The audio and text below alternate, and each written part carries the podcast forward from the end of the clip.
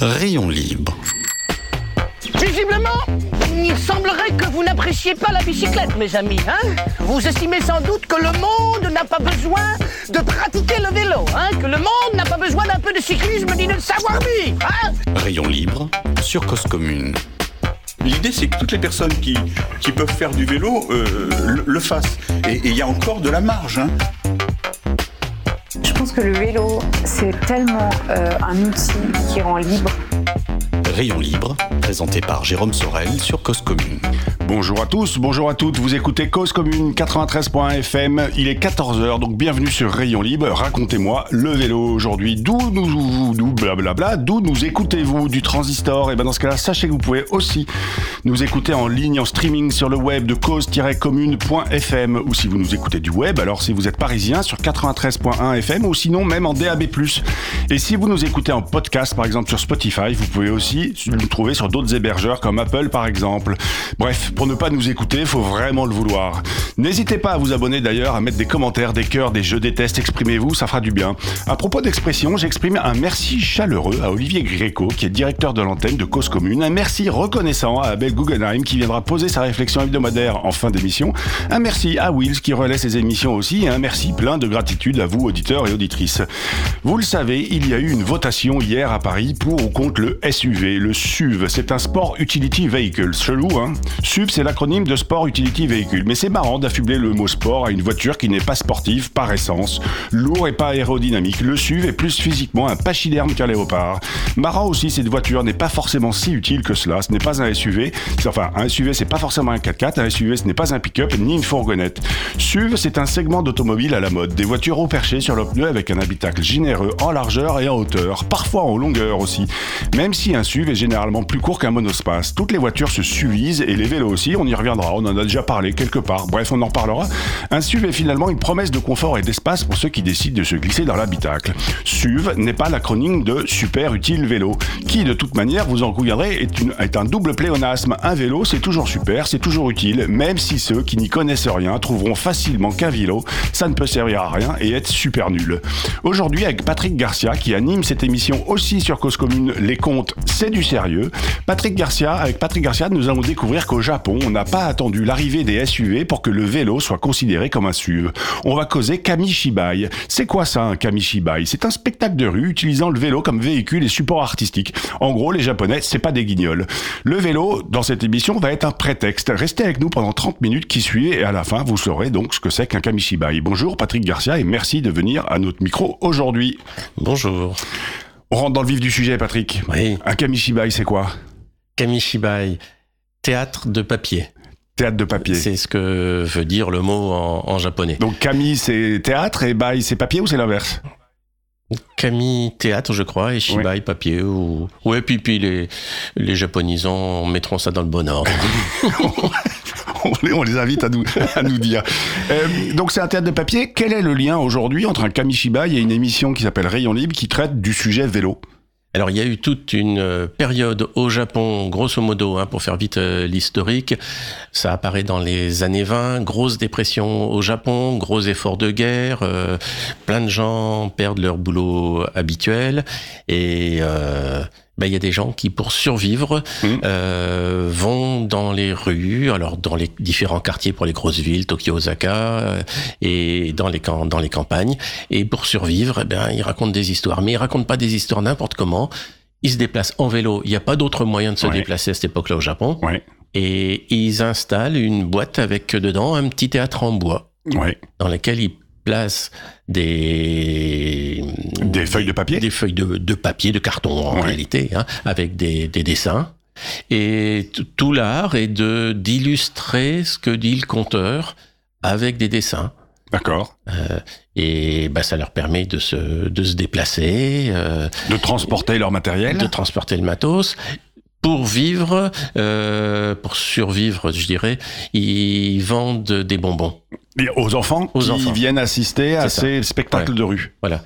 Alors, les enfants qui ont acheté des bonbons ont le droit de se mettre plus près des, des images, du compteur. Du compteur. Bon, eh ben oui, il faut bien un petit privilège. Ah bah, et, et- voilà. et donc, ce que vous êtes en train d'expliquer, parce qu'on en reviendra, on y reviendra juste après, le kamishibai, ça existe depuis le 12e ou 13e siècle. Dans les années 20, le vélo est devenu une solution pour aller d'un village à l'autre, une solution économique et une solution euh, pour aller vite d'un village à un autre pour présenter son spectacle de rue et pour survivre. C'est ça. Euh, C'est c'est ça, c'est pour transporter. Le, le kamishibai existe, les histoires sur des, sur des images, ça remonte euh, à- au XIIe siècle, comme tu le disais, Ouais. quoi. Mais là, bah, des gens se sont mis à dire, euh, eh ben, on va aller présenter ça là où il y a du public potentiel, quoi. Et je te dis, avec la dépression qu'il y avait à cette époque-là, ben, il n'y avait pas d'autre moyen de se, de se déplacer, quoi. Est-ce que tu sais, avant que le vélo arrive, avant la, la dépression, est-ce que comment ils se déplaçaient ces gens? Ils se déplaçaient à pied? Que- Comment ils au XIIe siècle Est-ce qu'on se déplaçait euh, Comment on se déplaçait? Je suis pas sûr que ça a été utilisé de la même manière. Au Ouais. XIIe siècle, c'était surtout le, ça se faisait dans les temples bouddhistes. Ouais. C'était un petit peu le rôle des vitraux qu'on a dans nos cathédrales. D'accord. Hein, c'était, c'était très moralisateur. euh, C'était pour euh, raconter des histoires édifiantes. euh, euh, aux gens qui allaient dans les dans les temples. Donc ce le rapport qu'il y a entre les deux, c'est image dessinée et discours, conte, histoire à côté. D'accord. Le, alors toi aujourd'hui, tu es conteur. C'est ça, oui. Tu fais du kamishibai par ailleurs, c'est ça? C'est ça. En tant que conteur, En hein, tant je que conteur. compte des histoires Kamishibai. Est-ce que c'est forcément des histoires pour les enfants? Alors, le gros qu'on trouve aujourd'hui, oui, c'est sûr. Ouais. Voire même pour les tout petits. Hein. Euh, je me plais à raconter des histoires euh, à double entrée. Oh, hein. Ou, ou le papa qui est trois pas derrière sur son téléphone, quand à la fin de l'histoire, je vois qu'il a posé le téléphone et puis qu'il me regarde attentivement, puis lui, il a compris un truc que le gamin n'a pas compris. Ça, ça me fait plaisir. Je dis que j'ai gagné mon jour. Et donc tu te déplaces aujourd'hui. Enfin, on en reviendra après la, la deuxième partie de l'émission. Je pense qu'au fait, on a besoin. Enfin, moi, j'ai évidemment, j'ai un peu préparé l'émission, donc je sais un peu ce que c'est qu'un kamishibai, mais peut-être revenir un peu justement sur cette culture-là. Et ce, aujourd'hui, euh, c'est une culture qui existe encore ou elle a été complètement euh, par nos écrans? Alors elle revient. Tiens, tu parles d'écran, c'est c'est rigolo parce que c'était après-guerre, été le gros boom du kamishibai. On dit qu'au après la première guerre, 14, Deuxième Guerre mondiale, 39, hein. 45, en 45, 40, Après ouais. Hiroshima, Nagasaki, Oui. quoi, hein, la Ouais. défaite du Japon, la- la- l'horreur totale au, au Japon, et c'est là où il y a plein de gens qui sont trouvés euh, bah, sans emploi, sans revenus, etc. On dit que, on estime qu'il y avait à peu près 50 000 euh, compteurs gaito en, en japonais, c'est compteurs de rue, quoi, c'est, Ouais. euh, kamishibai. Et quand la télé est arrivée dans les années 50, le premier mot populaire pour désigner la télé, c'était euh, kamishibai électrique. Ouais, d'accord. Et puis le bon le, le- le vocabulaire est venu avec et maintenant on parle plus de ça, mais c'est c'est assez rigolo quoi, parce que la référence d'avoir un cadre et puis dedans une image, Ouais. c'était le kamishibai. Sauf qu'on n'était plus en papier. Et ben quand c'est quand Ouais. le quand la télé est venue, bah c'était voilà c'était un truc électronique quoi. Et aujourd'hui, c'est une culture et un art qui s'est exporté. Alors, on disait juste avant, toi, tu en fais en France, mais est-ce que c'est un art qui s'est exporté ailleurs qu'au Japon et, et euh, dans une moindre mesure en France? Oui, ça s'est exporté partout euh, au- autour du monde. Je citerai un pays où c'est absolument un, un sport d'État, c'est le Pérou. Où il y a eu historiquement une forte immigration japonaise. Et je nommerai Pepe Cabana qui, est, qui a porté ce- cet art-là à un niveau de, de- d'art national, quoi. Et Pepe Cabana, il est toujours en vie, il est toujours. ah, oui, Ouais. tout- tout- toujours, oui. Et- D'accord. Et, et, et après, à chacun, donc, au fait, le Kabishibai, si je comprends bien, c'est une façon de raconter l'histoire. C'est ça. Et après, les histoires, chacun y met ce qu'il a envie. Quand toi, tu crées tes contes, tu racontes les, ce que tu as envie. C'est pas forcément. Euh, euh, y a- y a, Est-ce qu'il y, a un- il y a un narratif Kamishibai? Oui, je dirais dans ce sens que, un, euh, dans l'immense majorité des cas, c'est à destination des enfants. Ouais. La manière de faire des dessins, pour moi, est hyper importante. Et là, je, je suis totalement l'école japonaise euh, pour ça. C'est, ben c'est, regardez Astérix ou Tintin, c'est Ouais. la ligne claire, quoi. Ouais. Il faut que ce soit clair, même si on est à 5 mètres, il faut Ouais. qu'on le voit tout de suite. Euh, donc, oui, c'est ça.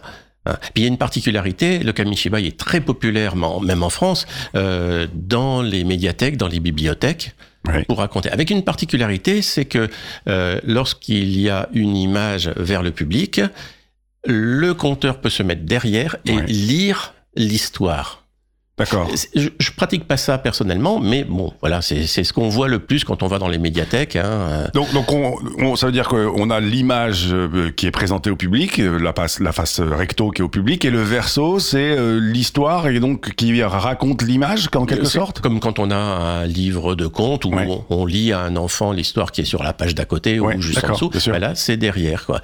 Ce qui permet au narrateur de faire des voix, S'il veut incarner les personnages, faire des bruitages ou des choses comme ça. C'est hyper intéressant parce que d'un autre côté, c'est ce qu'on va voir aussi, c'est qu'aujourd'hui, quand vous avez, vous faites du kamishibai, euh, ça veut dire que pendant, euh, allez, une heure ou une demi-heure ou trois quarts d'heure, je sais pas combien de temps ça dure. Ça dure combien de temps d'ailleurs un Oh. C'est- C'est c'est variable. Oh, les contes, c'est très très court. Hein. C'est entre 5 et 10 minutes, souvent 5 minutes. hein. Donc euh, pendant cinq minutes, euh, le public, l'enfant, il voit qu'il y a un vélo qui est qui. Est-ce que le vélo fait partie du du du du, du décorum Est-ce que le vélo fait partie euh, est intégré dans le dans l'histoire ou pas du tout? Alors, pas du tout, sauf que moi, je tiens à l'héritage japonais. Et donc ça veut dire Et que donc, les je- enfants, ils voient un vélo et ils voient pas un vélo sur lequel on pédale. euh, Ah et encore, il- vous partez avec et vous arrivez avec, mais ils voient ça. un vélo pendant 5 ou 10 minutes. Ils se rendent compte qu'il y a un vélo. Sur le porte-bagages, une grosse boîte. Ouais. Et euh, on a un système pour accrocher le petit théâtre sur cette grosse boîte. D'accord. Et, et- et moi, euh, je suis tout à fait euh, en phase avec le, le- le- le- la manière japonaise de, de le faire. Je me pose, je suis debout à côté du vélo, donc à l'arrière du vélo. Hein. Ouais. Euh, le vé- moi, tel que je le mets, je le, le vélo est euh, Il- il est parallèle au, au Ouais. public. hein. Les- Ouais. les- le public voit les deux roues. hein.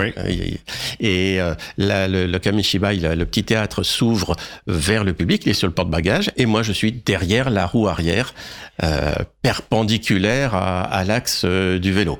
Alors, je sais pas si je Oui, oui, je vois très bien. En, deuxième partie, on- parce qu'il est 14h12, donc on va faire euh, et la pause musicale. Mais en deuxième partie, vous allez nous raconter justement l'expérience que vous avez vous et où est-ce que vous vous produisez et est-ce que ça génère. Et je trouve qu'il y a un vrai sujet, il y a un vrai truc de création d'imaginaire autour du vélo qui, à mon sens, n'est pas du tout exploité aujourd'hui, en tout cas autour du Kamishibai. Mais on va y revenir. Pour l'instant, que voir, que faire, que lire ou pédaler cette semaine qui s'annonce, en sachant que vous écoutez toujours Rayon Libre. Nous sommes avec euh, Patrick Garcia. Patrick Garcia, il est conteur, il anime une émission ici, les contes c'est du sérieux ici sur Cause Commune, et il vient nous parler d'un art japonais est le kamishibai. Samedi 10 février prochain, les athlètes handisport mettront le cap sur les Côtes d'Armor à Saint-Brieuc pour le championnat de France indoor d'athlétisme handisport. Donc ça, c'est euh, un vrai truc intéressant parce que ça notamment pour les qualifications au JO. Qu'est-ce que vous pouvez écouter? Quand vous avez écouté les 239 rayons libres, bah, vous pouvez aller sur Radio France, la conversation scientifique. Y a-t-il une métaphysique du vélo? Une émission proposée par Étienne Klein et l'invité est Philippe Bordas, un écrivain. Alors en l'écoutant, vous n'aurez pas vraiment la réponse à la question. Il n'empêche, le propos reste intéressant. Et puis toujours écouter, bah, quand vous revenez sur Cause Commune, et ben ensuite écoutez les contes de Patrick. C'est du sérieux. Cosmogonie par exemple, ou encore la prochaine qui arrivera dimanche prochain, euh, de 20h30 à 22h. Vous êtes sur Cause Commune 93.fm, Rayon Libre. Il est 14h. Quelle heure il est? 14h14 bientôt, 14h13. Lundi 5 février 2024 et vous vous apprêtez à écouter, bah, je, je pouvais pas mettre autre chose. Il fallait que je mette Tomuya, la bicyclette. C'est un classique ici chez nous. Un japonais à Paris, un classique de Rayon Libre et je vous dis à tout de suite.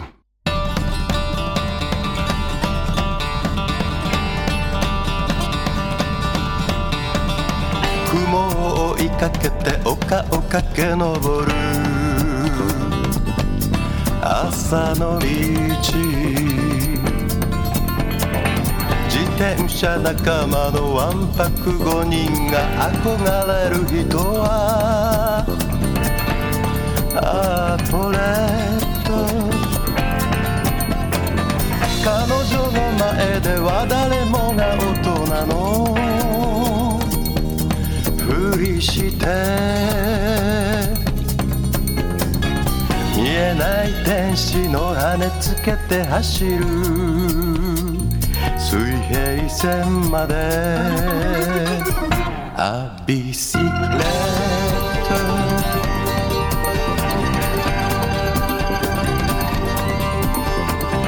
郵便を配るパパを追いかけて。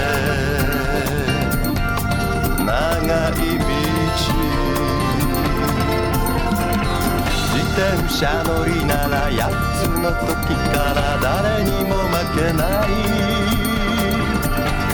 アートレット。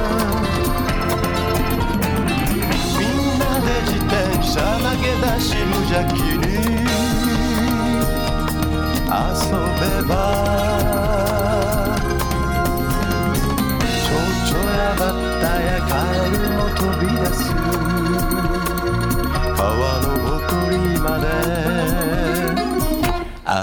secret.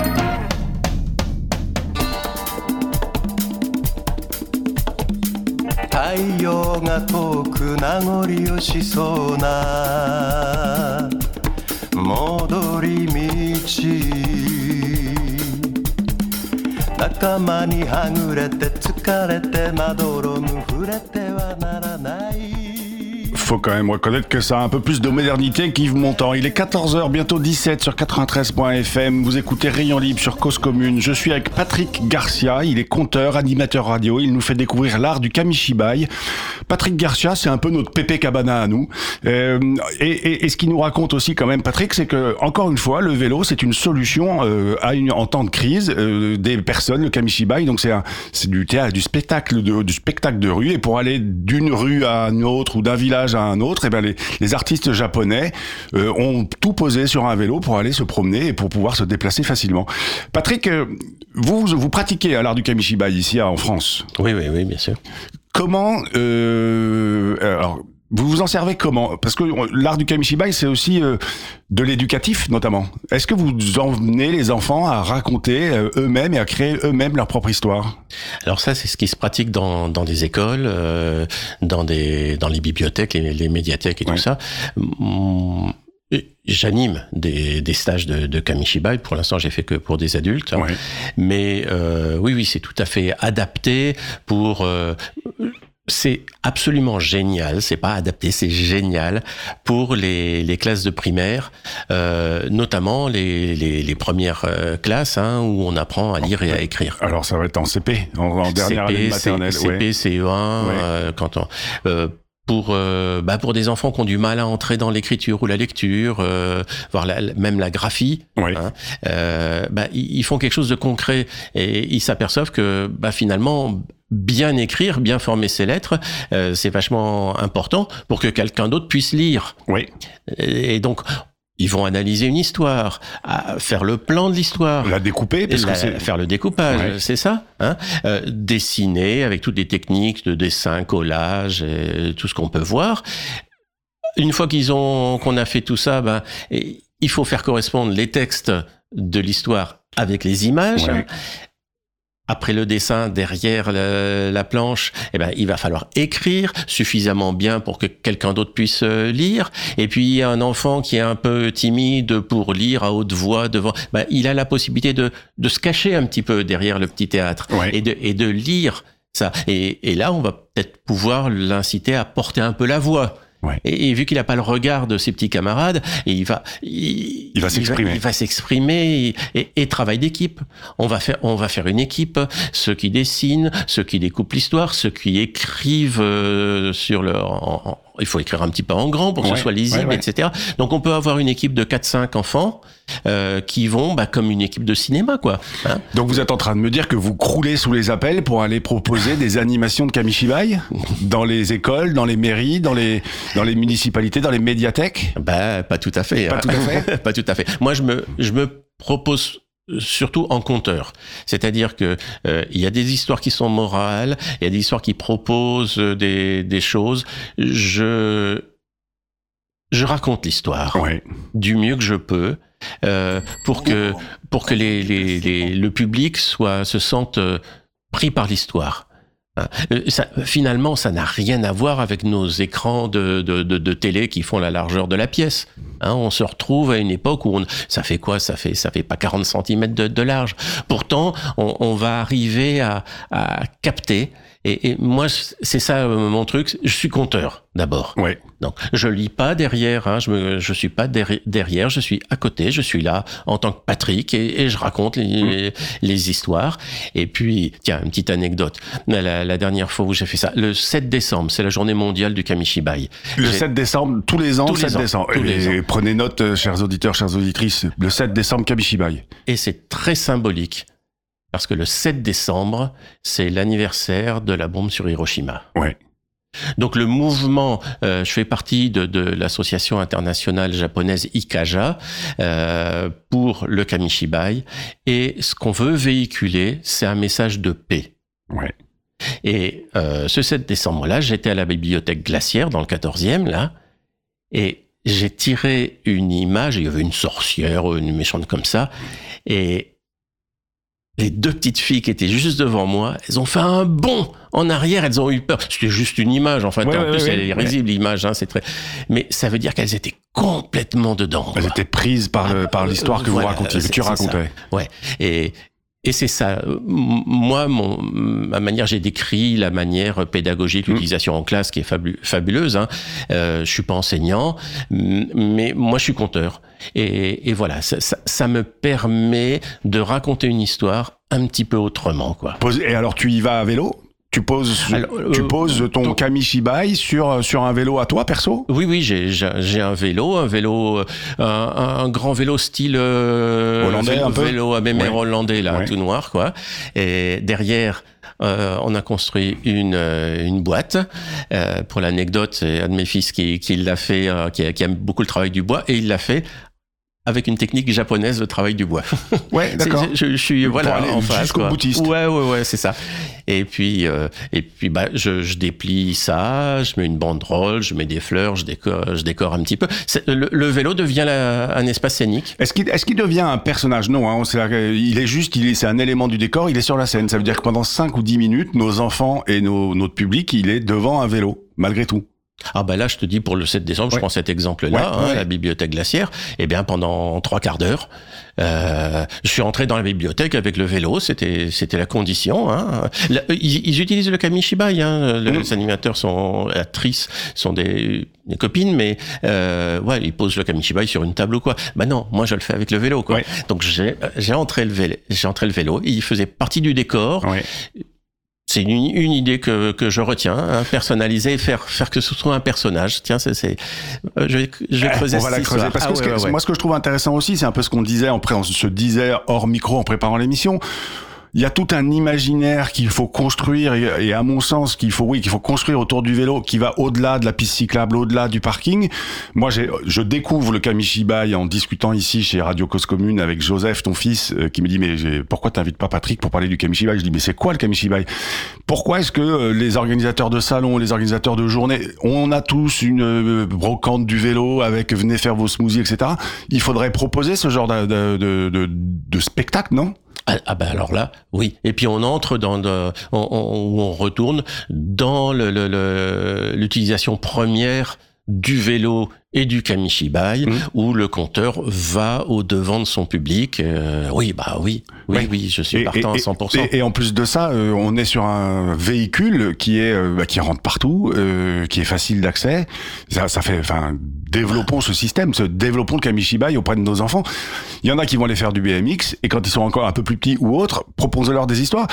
Puisqu'on parle d'enfants et qu'un truc qui est quand même très à la mode aujourd'hui, ça s'appelle, en tout cas, on le voit auprès de nos ados, ils lisent beaucoup, beaucoup de mangas. Il y a du Kamishibai autour du manga? Alors, je prends ta, ta- ton expression à l'envers. Ouais. Euh, les premiers auteurs de manga étaient des dessinateurs et des auteurs de kamishibai. D'accord. Une histoire qui a eu 1000 épisodes, qui a eu beaucoup, beaucoup, beaucoup de succès dans les années 50 euh, au Japon, c'était l'histoire de Ogon Bato, le- la, la chauve-souris en or. ouais. Hein.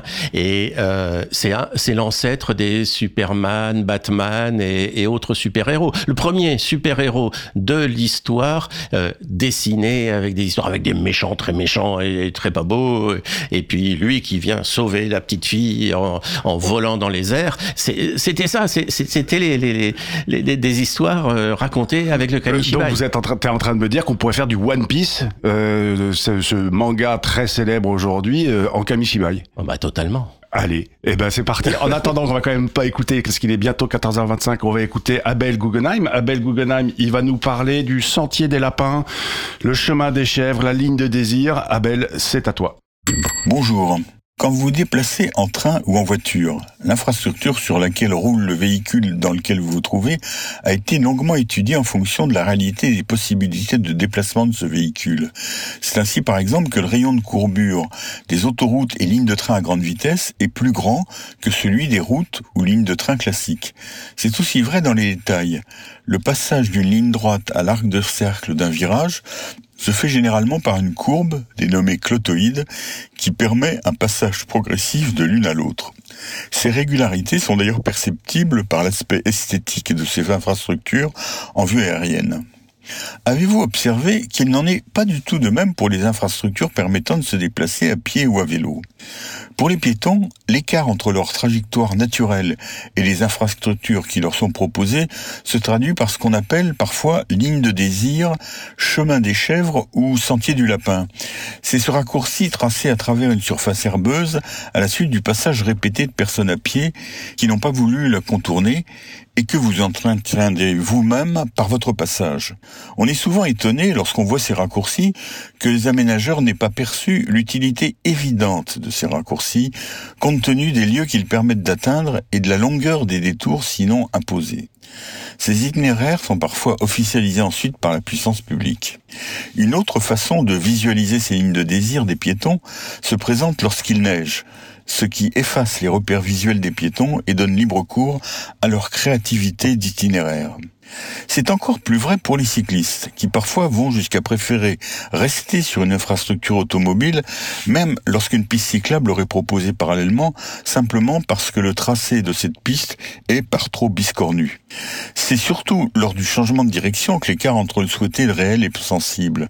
On est souvent frappé par l'existence sur les aménagements cyclables d'angles, là où les cyclistes souhaiteraient évidemment voir des courbes.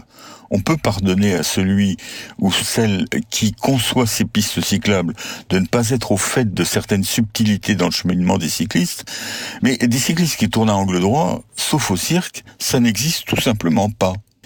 Peut-être du fait de l'expérience, l'angle droit qu'on a pu voir à certaines époques, où la baïonnette à deux angles droits successifs, ne se rencontre heureusement plus. Mais on continue à voir fleurir des angles en diagonale à 135 degrés, euh, ce qu'on nomme parfois par analogie avec l'angle formé par les aiguilles d'une montre, un angle à 10h30 ou à 1h30, et surtout des successions en baïonnette de deux tels angles.